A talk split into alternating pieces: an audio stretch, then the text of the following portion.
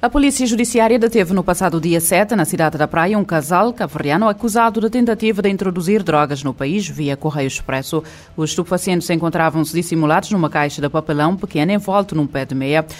A mulher de 23 anos, o homem de 30, tentavam introduzir cerca de 54,916 gramas de haxixe no país. A droga estava dissimulada numa caixa de papelão. Eh, após a audição em tribunal, o casal ficou em, com a obrigação de apresentação periódica às autoridades como medida de coação.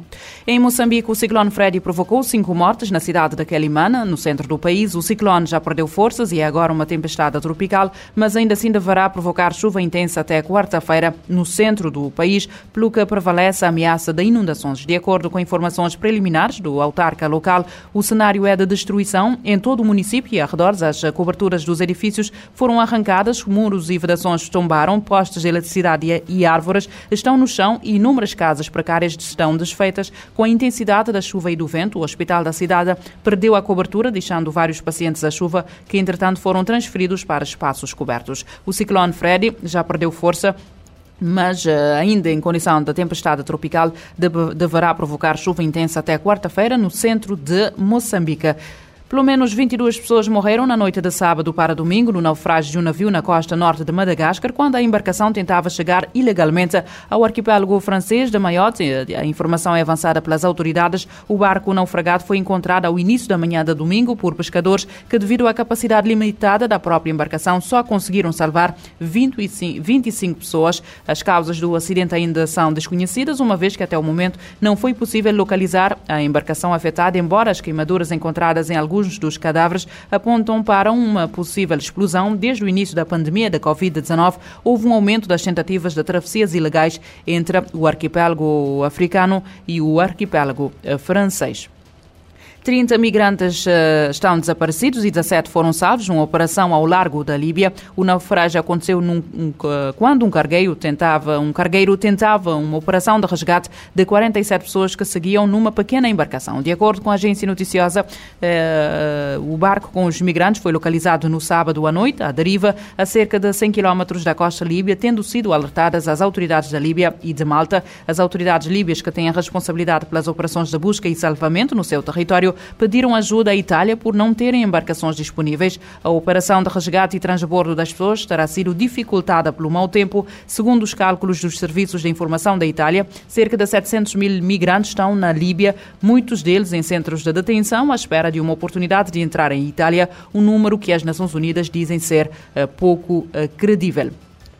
Os direitos das crianças estão sob ameaça na Europa e Ásia Central. O alerta é da Unicef, de, de, acordo com um relatório regional que aponta que a pandemia, a crise climática e a guerra na Ucrânia aumentaram as desigualdades. O Fundo das Nações Unidas para a Infância, Unicef, publicou nesta quinta-feira o relatório Análise Situacional do Direito das Crianças na Europa e Ásia Central. Progresso desigual, crianças deixadas para trás. O documento revela aumento de desigualdades que afetam o direito das crianças à saúde e educação e aponta medidas para reverter esse quadro. O Unicef estima que, atualmente, cerca de 35 a 40 milhões de crianças estão vivendo em situação de pobreza na Europa e na Ásia Central. A região também concentra uma das maiores taxas de crianças separadas de suas famílias e alocadas em instituições de cuidado, ou seja, fora de um ambiente familiar. De todos os países analisados, Portugal é o que apresenta o maior percentual de crianças nessa situação. A diretora regional do Unicef para a Europa e Ásia Central, Afshan Khan, enfatizou a importância de um maior monitoramento sobre como crises ambientais, sanitárias e migratórias estão impactando as crianças. A região foi duramente atingida pela pandemia de Covid-19, que acentuou os níveis de pobreza infantil, abuso contra crianças, violência sexual e de gênero. A região também tende a sofrer com desastres naturais como terremotos, inundações, deslizamentos, queimadas e temperaturas extremas.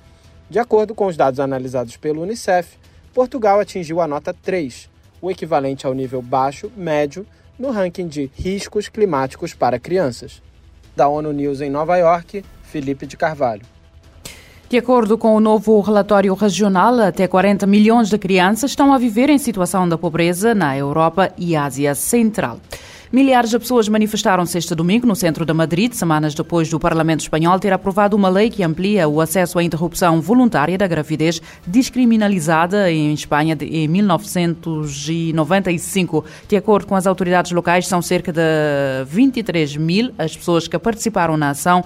Trata-se de um evento anual convocado pela plataforma Cia la Vida. A 6 de fevereiro foi aprovada em Espanha uma lei que reforça o acesso à interrupção voluntária da gravidez nos hospitais públicos que realizam menos menos de 15% dos abortos na Espanha, após uh, país da tradição católica, principalmente por objeção de consciência.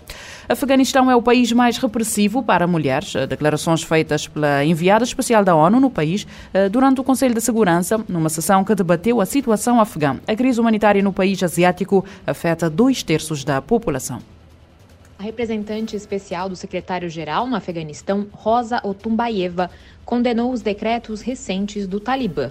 Para ela, as medidas agravam as violações contra os direitos das mulheres afegãs. Rosa Untubayeva, que também lidera a missão da ONU no Afeganistão, fez um apelo para a comunidade internacional preservar qualquer espaço político que exista para discussões francas com as lideranças afegãs.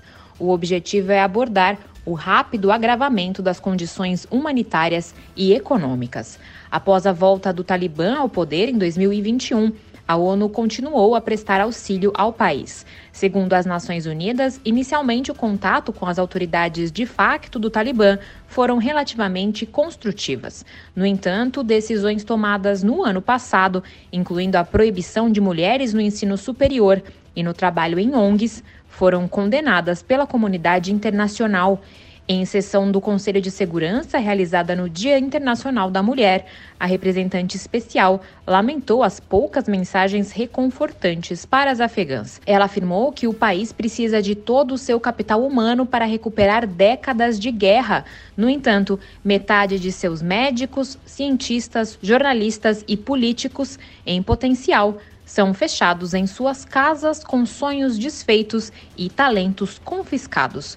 Os banimentos no Afeganistão estão atualmente em vigor contra mulheres trabalhando, estudando e viajando sem companhia masculina.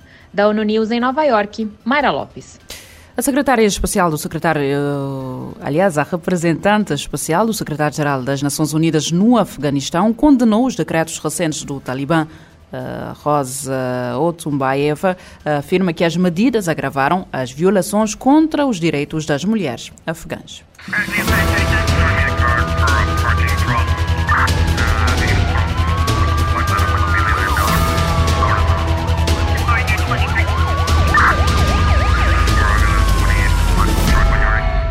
Este programa está disponível em formato podcast no Spotify e em radiomorabeza.cv.